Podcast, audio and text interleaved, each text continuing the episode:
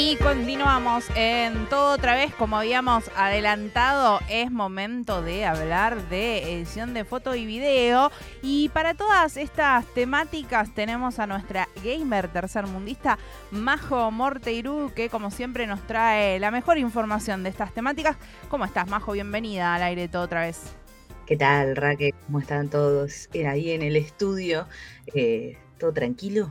Todo tranquilo, con muchas ganas de conversar con, bueno, eh, esto le comentamos a los, las, les oyentes, que eh, la temática de esta columna se, elige, ¿no? Por decisión popular, se, van votando distintos temas de un, una lista muy amplia que siempre nos ofreces, ahí para todos los gustos. Y eh, el tema que ganó fue algo que necesitamos muchos, muchas, y yo creo que del otro lado también va a hacer falta esta información. Exactamente, de la lista que teníamos de larga de temas, eh, esto es algo que hace rato que yo les venía sugiriendo, que es la cuestión de la edición de foto y de video y sobre todo la posibilidad de editar con herramientas gratuitas. Porque sí, todos nos podemos poner el parche en el ojo y bajar esos software reconocidos, pero también hay otras herramientas que son gratuitas que te permiten editar. Entonces traje así una pequeña selección de, así como podríamos decir los highlights eh, para que vayan sabiendo y que vayan explorando también, ¿sí?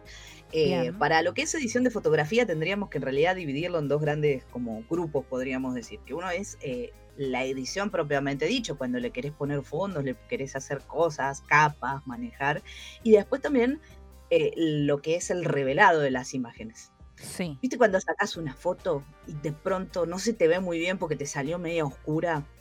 Y vos en realidad no necesitas ahí a pasar por un gran programa y hacerle grandes cosas, sino con simplemente quizás poner un poco más de brillo, subirle un poco la saturación o cambiarle algún color, nada muy complicado, ¿sí? Para eso, el software de pago que se usa es el Lightroom sí. Eh, de Adobe, que es, sí, es como muy lindo, zarpado, pero es demasiado profesional, sí, a mi entender, porque tiene cosas como, por ejemplo, trabaja con todo lo que es el modelado de color a través, el seteo de color a través de unas plaquetas de color que se venden que salen 400 dólares y que vos las sacás antes de sacar la foto y después con eso haces todo el, el, eh, manejas el color sí. de esa escena.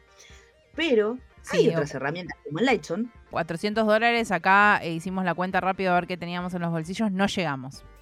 Quédate tranquila que yo tampoco llego. De hecho, yo eh, les cuento a, los oyentes y a las oyentas que yo trabajo en un museo de acá de la Patagonia haciendo edición de las imágenes de todo lo que son los, productos eh, culturales del museo, para todo lo que es el, el guardaje digital de esos productos y mm, de esos eh, artefactos culturales. Y de hecho yo trabajé con una que me prestaron. Me prestó un muchacho que la compró gracias a un subsidio con ISET, por ejemplo. Claro. Porque no, no es algo que se pueda comprar eh, para así cualquier bolsillo. Pero en la alternativa gratuita tenemos el Lightroom que tiene exactamente las mismas herramientas, es más, hasta tiene el mismo diseño, porque eso es lo muy interesante que viene sucediendo desde hace unos años a esta parte, que todo lo que son software gratuitos para poder editar foto, video, whatever, lo que sea, suelen emular las presentaciones o las formas de pantalla o las herramientas de estos software de pago. Así que eh, la verdad que pueden visitar el, el sitio de Lightson.org, si no me equivoco, y lo van a poder descargar totalmente gratuito y van a hacer lo mismo que el Lightroom, que es solo para tocar estas cuestiones de color. De que no sea muy verde, no sea muy rojo, no sea muy azul, quizás si le falta más brillo, un poquito más de contraste, algo sencillo. ¿Sí? Bien, un, retoque le podríamos decir, ¿no? tocarle un poquito eh, los, parámetros así, digamos, subiendo y bajando barritas, podríamos decir, una forma fácil de entenderlo. Exacto, porque de hecho incluso en Lightroom son barritas, son unas barritas al costado que vos ves y dice iluminación, eh, exposición, color, eh, saturación. Después abrí tiene, y se mueven, son barritas que se mueven para los costados, así que es súper recontra sencillo. y como alternativa al Lightroom, que es altamente caro, está genial. Después Bien. ahora pasamos a lo que es el, la cuestión de eh, edición más propiamente dicho, o sea, manejar capas, por ejemplo, sacarle el fondo, extraer a una persona del fondo eh, a través de inteligencia artificial y todo eso, y, y nos pasamos a lo que es GIMP, que es el gratuito, y Photoshop. Eh, ahí ya el- el- podríamos decir que el límite es la imaginación. En ambas herramientas el límite es la imaginación. Eh, lo único que yo acá, en este caso, opto por ponerme el parche de pirata y el oro en el hombro, eh, porque el GIMP, para todo lo que es eh, la parte de inteligencia artificial, para extraer sujetos de fondo y demás, todavía le falta un poco. Sí. El Photoshop es un poco mejor la inteligencia artificial. Pero después en cuanto a diseño, o sea, manejar capas, las transparencias, agregar efectos, modificar la escena, o sea, hacer esos montajes, viste, donde por ejemplo aparece, no sé, una nena en el medio del bosque con unas hojitas cayendo y un hada de fondo, el GIMP Sí. va como trompada, ¿eh? Bien, bien. Bueno, eso, eso es interesante porque ya es una, digo, si necesitamos hacer cosas mucho más profesionales o, o perfectas, exactas o, o más rápido, ¿no? Porque digo, también podemos hacer un montón de cosas con programas gratuitos, lo que pasa es que nos van a llevar un poco más de tiempo que algunos programas de estos de pago, como por ejemplo los de eh, Photoshop y to- todo lo que corresponde al paquete de Adobe, que tienen muchas muchas eh, eh, preseteados o comandos que ya te hacen un montón de acciones automáticas Exacto. que las podemos replicar en los programas gratuitos, pero llevan más tiempo, que bueno, el tiempo es dinero también. Exactamente. Eh, por eso yo acá en este caso decido ponerme el parche en el ojo porque todo lo que es la parte de inteligencia artificial para selección de sujetos, a mí, para la edición de videos que hago yo, para el canal de las películas tercermundistas, me sirve más el Photoshop que la hago mucho más rápido. Pero, el GIMP igual lo que tiene es una comunidad muy grande, gimp.org.es, eh, donde hay de todo. Y aparte, si no sabes hacer algo, lo posteas ahí y enseguida siempre la comunidad te va a ayudar. Porque eso es otra cosa que tienen los software gratuitos a diferencia de los software de pago. Las comunidades se ayudan mucho para poder eh, lograr los proyectos de los demás. ¿sí? Entonces, si vos tenés una duda, siempre va a haber alguien dispuesto a responderte. Que eso los software de pago no lo tiene ninguno. No, tenés que pasar mucho tiempo, o bueno, por lo menos eh, eh, a mí me ha pasado que intentando usar justamente el Photoshop para averiguar ciertas cosas, son horas de sentarte y bucear por internet en las más eh, amplias profundidades de tutoriales de hasta que eh, encuentres algo que es más o menos similar a lo que estás intentando hacer y después de mucha prueba y error, bueno, por ahí ver. Me gusta este dato de que eh, el software alternativo gratuito tenga mayor digamos, podemos compartirlo más con la comunidad, eso también es algo que le suma. De hecho, vos entras a gimp.org.es y tenés los foros y después tenés un apartado que es solo de tutoriales, solo de descargas para agregarle cosas nuevas, para eh, agregar filtros, para agregar preseteos, para agregar imágenes gratuitas. eh, o sea, los tipos ya armaron, tiene 20 años GIMP, también hay que entender eso. Es 20 años de una comunidad que fue creciendo y a lo largo de los años, nada, los tipos lograron armar algunas cosas eh, interesantes dentro de su web que sirven un montón. ¿sí? Aprovechenlos. Eso está bueno. Eh, después, pasamos a la edición de video. Y acá la edición de video es como un gran. Podríamos decir es un gran pulpo. que yo lo dividí en dos grandes grupos. Por Sí. un lado, vamos a tener una edición de video dedicada más a, un contenido multimedia rápido eh, para redes sociales, algo más tipo palo y a la bolsa, eh, y que sobre todo no requiera muchos conocimientos, ni técnicos, eh, ni de ningún tipo, para poder editar. Y que ahí hay dos software, hay uno gratuito y uno de pago, que sirven. Y después ya, cuando uno quiere más hacer algo más profesional y más copado, Eh, y más complejo también, y tiene que tener ciertos conocimientos. Yéndonos para el área más de lo que podría ser eh, las redes sociales y todo eso, eh, se habla mucho y se utiliza mucho de forma de paga, y muchos con su parche en el ojo, el Wondershare, el Filmora, el famoso Filmora, que habla a todo el mundo y todo el mundo dice, ah, tenés que usar el Filmora, porque encima de eso pasa a los grupos de Facebook y lo primero que dicen es, tenés que usar el Filmora, Sí. usar el Filmora. Y hay varios problemas con el Filmora. Por ejemplo, en Windows 11 es muy difícil encontrar un Filmora que sea craqueable. Sí, a, a mí me, pasó ahí con Windows 10.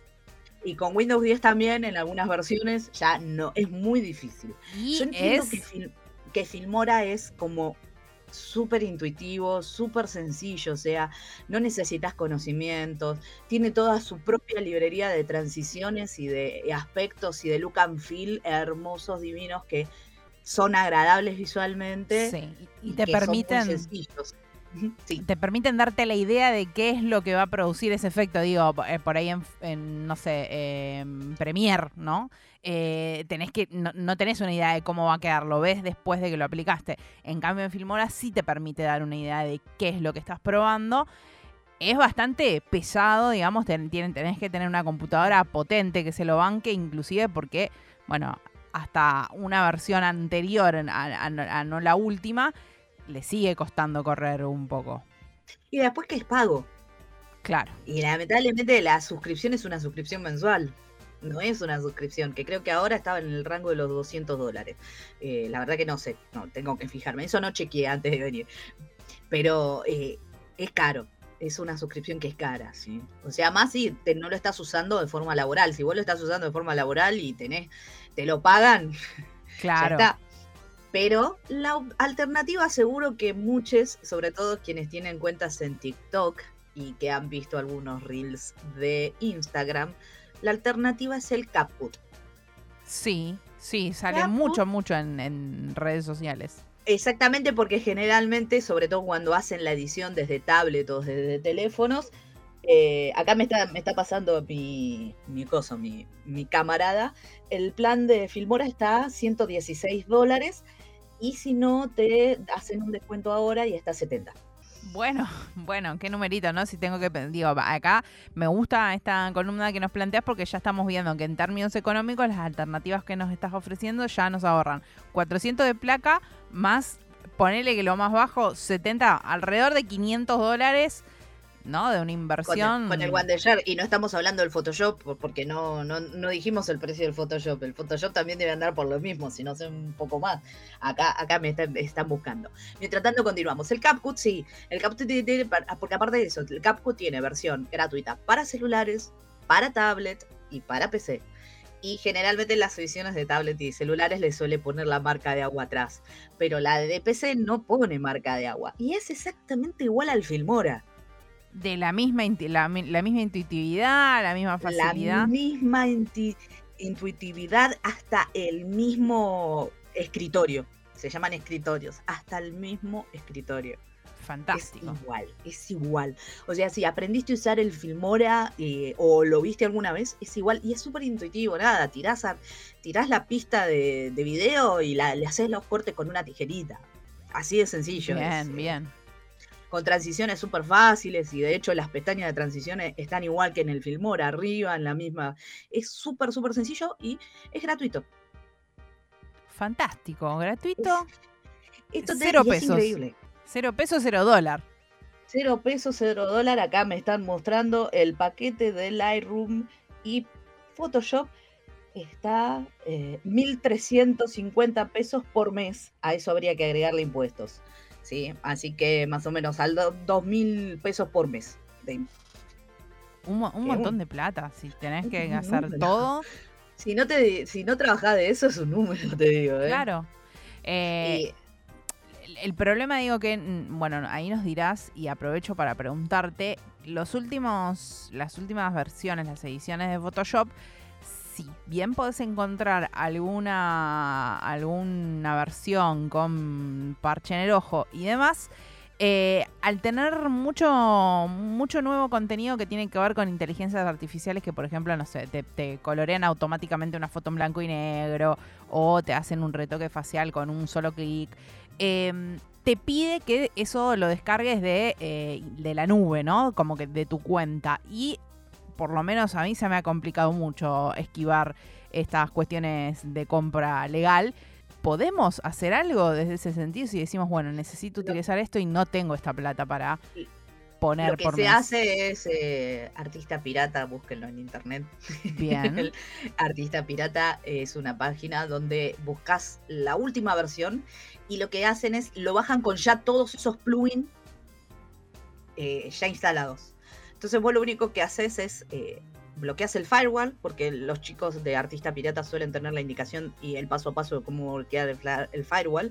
Bloqueas el firewall, entonces vos descargaste eso, te instalaste eso con ya los plugins, ¿sí? Y cuando intenta conectar con la IA afuera, no se puede conectar porque no lo dejas pasar por firewall. Entonces te dice, bueno, está bien, voy a usar lo que tengo acá instalado. Perfecto, es lo que quería, Rey. Exactamente, es todo lo que quería y era lo único que me interesaba. Así que en ese sentido está cubierto por ese lado la parte de Photoshop. Eh, CapCut, como te dije, gratuito, búsquenlo, tienen opciones para celular, para tablet y para PC y va como piña. Ahora, dentro también de la edición de video está la parte, como dijimos, más, eh, podríamos decir, profesionalizada y vos de hecho lo tiraste, el Premiere, lo tiraste así como por arriba y también el After Effects. Son, Sí. podríamos decir, eh, los programas por excelencia. Y en realidad lo que sucede también, que era lo que yo hablaba con mi camarada, es que en muchas instituciones y en muchos colegios y en muchas academias, eh, cuando vas a estudiar te enseñan Claro. algo. Y te enseñan eso. Y te dicen, de última te dicen piratealo. Porque ese es el, el comentario.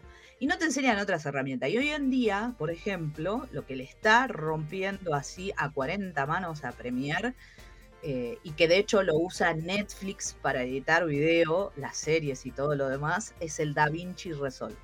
Sí.